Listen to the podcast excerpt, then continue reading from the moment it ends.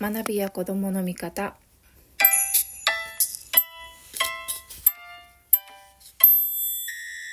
こんばんは。子どもの見方こと深松ひろ子です。えっ、ー、とですね。今日もまたちょっと間が空いたんですけど前よりはちょっと縮まったかなと自分で思ってます。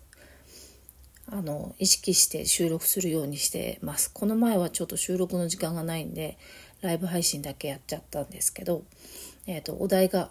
えー、あの結構な数あの溜まっているので収録をしていこうと思っています。あの相変わらずバタバタしてるんですけどその中でもできるだけ12分ですからねあの収録していこうと思ってます。で、えーと今日のお題は子供に自分で考える力を身につけてほしいまあ、身につける方法が知りたいというものですね。でそんなの自分で考えればわかるでしょうとかあんた言わな言われないとわからないのとかですねそういうあの言葉ってよくあの親御さんから聞くというか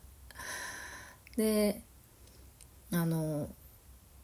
その反面子供からしたらなんでこの前はなんか言ったことはやれとか言ったことやりなさいとかって言ってたのになみたいな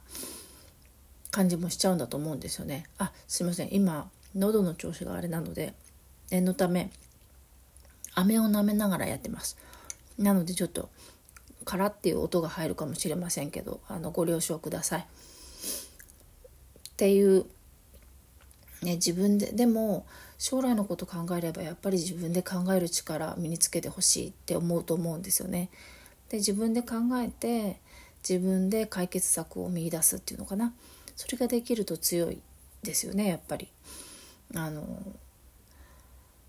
なので課題を見つける力も大切だし課題を解決する力も大切なんですけど両方とも考える力がないとあの、まあ、課題を見つけられないし乗り越えられないってことになるのであの壁にぶつかった時に立ち往生してしまうってことになりますよね。で、えーと、考えるって言った時にどうでしょう皆さん。うーんじゃあ今自分の身近にあるそうですねないと困るけど今あってもなんかそこそこやってけそうなものうん。そうだな。まあ例えばあの私なんかにしたら腕時計ですね。ある方がいいんですけどなくてもそこそこやっていける。なので腕時計についてそうだな。あったらなかったらなんかこなんかなかったら考えるかもしれないんですけどあった時にはそのある腕時計についてあれやこれやあんまり考えないんですよ。それを毎日ただで出かけ際だからただ慌ただしく何も考えずにその腕時計つけて出るみたいなことになるんですけど例えばその時にじゃあ自分の腕付け腕時計について、まあ、今だったらねあの何て言うんだっけあれアップルウォッチみたいなのがあったりしてアップルじゃなくてもいいんですけどねあのもっと考えるかアップローチ買う人はもっと考えて買ってるんだと思うんですけどまあ昔ながらのアナログ時計だったり、まあ、デジタル表示だとしてもそういうアップルウォッチとかではないものを買う買ってる、まあ、腕時計について全般ですね。でで、まあ、何も考えずに毎日つけてるけどじゃあそれについて考えなさいって言われた時にえっ、ー、と考えにくいと思うんですよね。え特に困ってないし考えるって何を考えるの？みたいなこういう時でも考えられる方法っていうのが一つあります。でこれは考えるって何を考えるの？っていうような時でも使えるぐらいなんで本当に問題がある時にはあのちゃんと使えます。でそれがですねある一つのあるまあ一つ二つですね正しく言うとの、えーと、視点を持っとくということです。で考える時にはその視点を持っとってこれについて考えようと思った時にはそれについて視点を持その視点を持ち出して、まあ、フレームワークのようなものですねを持ち出して考える。で考えるところの、えーと、ポイントの一つ目は、まあ、5W1H ってよく言われるものですね。で、えっ、ー、と、いつどこで誰がどうした、なぜというものですね。これを考えていきます。ある物事について。で、もう一つの視点は、えっ、ー、と、メリット、デメリットを考えるっていうとても簡単な誰でもなんかこう考えたことのあるようなことですね。なのでそれにをこの2つのことをとりあえず最初のきっかけとして持ち出して考えてみる。で考える力を身につけるっていうとちょっと曖昧としていて分かりにくいので何を考えるかのフレームワークだけを持っていればその何か考えようって思った時にそのフレームワークでも何から考えたらいいかわからないっていう時にはとりあえずそのフレームワークを持ち出してそこのフレームワークに当てはめて考えてみる。でそうすると,、えーと、そこから発生していろんなことが見えてきます。例えば腕時計について、えー、いつどこで誰がどうしたなぜいつ例えばいつ購入したか、えー、私の時計はそうですねえー、もう3年ぐらい前ですね。購入しました。でどこで購入したかネットで購入しました。で誰がについて考えるんであれば、まあ、夫があのアームの部分バンドの部分と,、えーと、と時計の部分本体の部分をベッドに買って組み立てて組み立ててというかくっつけてくれた。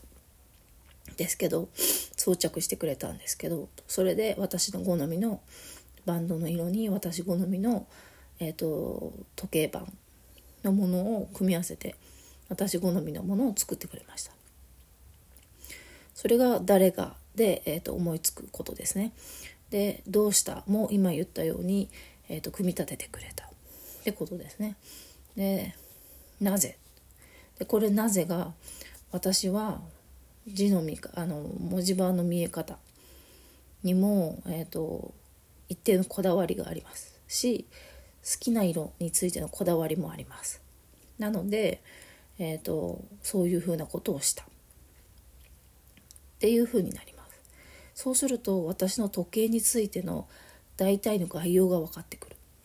でその次にメリットとデメリット。この時計のですね。メリット。あるとスマホとかを出さなくてもあのすぐに視界に入れて時間がわかるってことです。で私は、えーと、アナログ時計を使ってるんですけどあの私数的処理の能力が、えーと、自分の能力の中では劣っています。で、えーと計算とかがとっても遅い計算の能力が劣ってるんですけどそうなのででもえ、ー、と画面とかになるとですねあの量の計算とか量を把握するっていうことがあの画像だとできるようになるんですね。画像が画像処理が得意です。なので、えーと、アナログにしているので、えーと時間の測り方が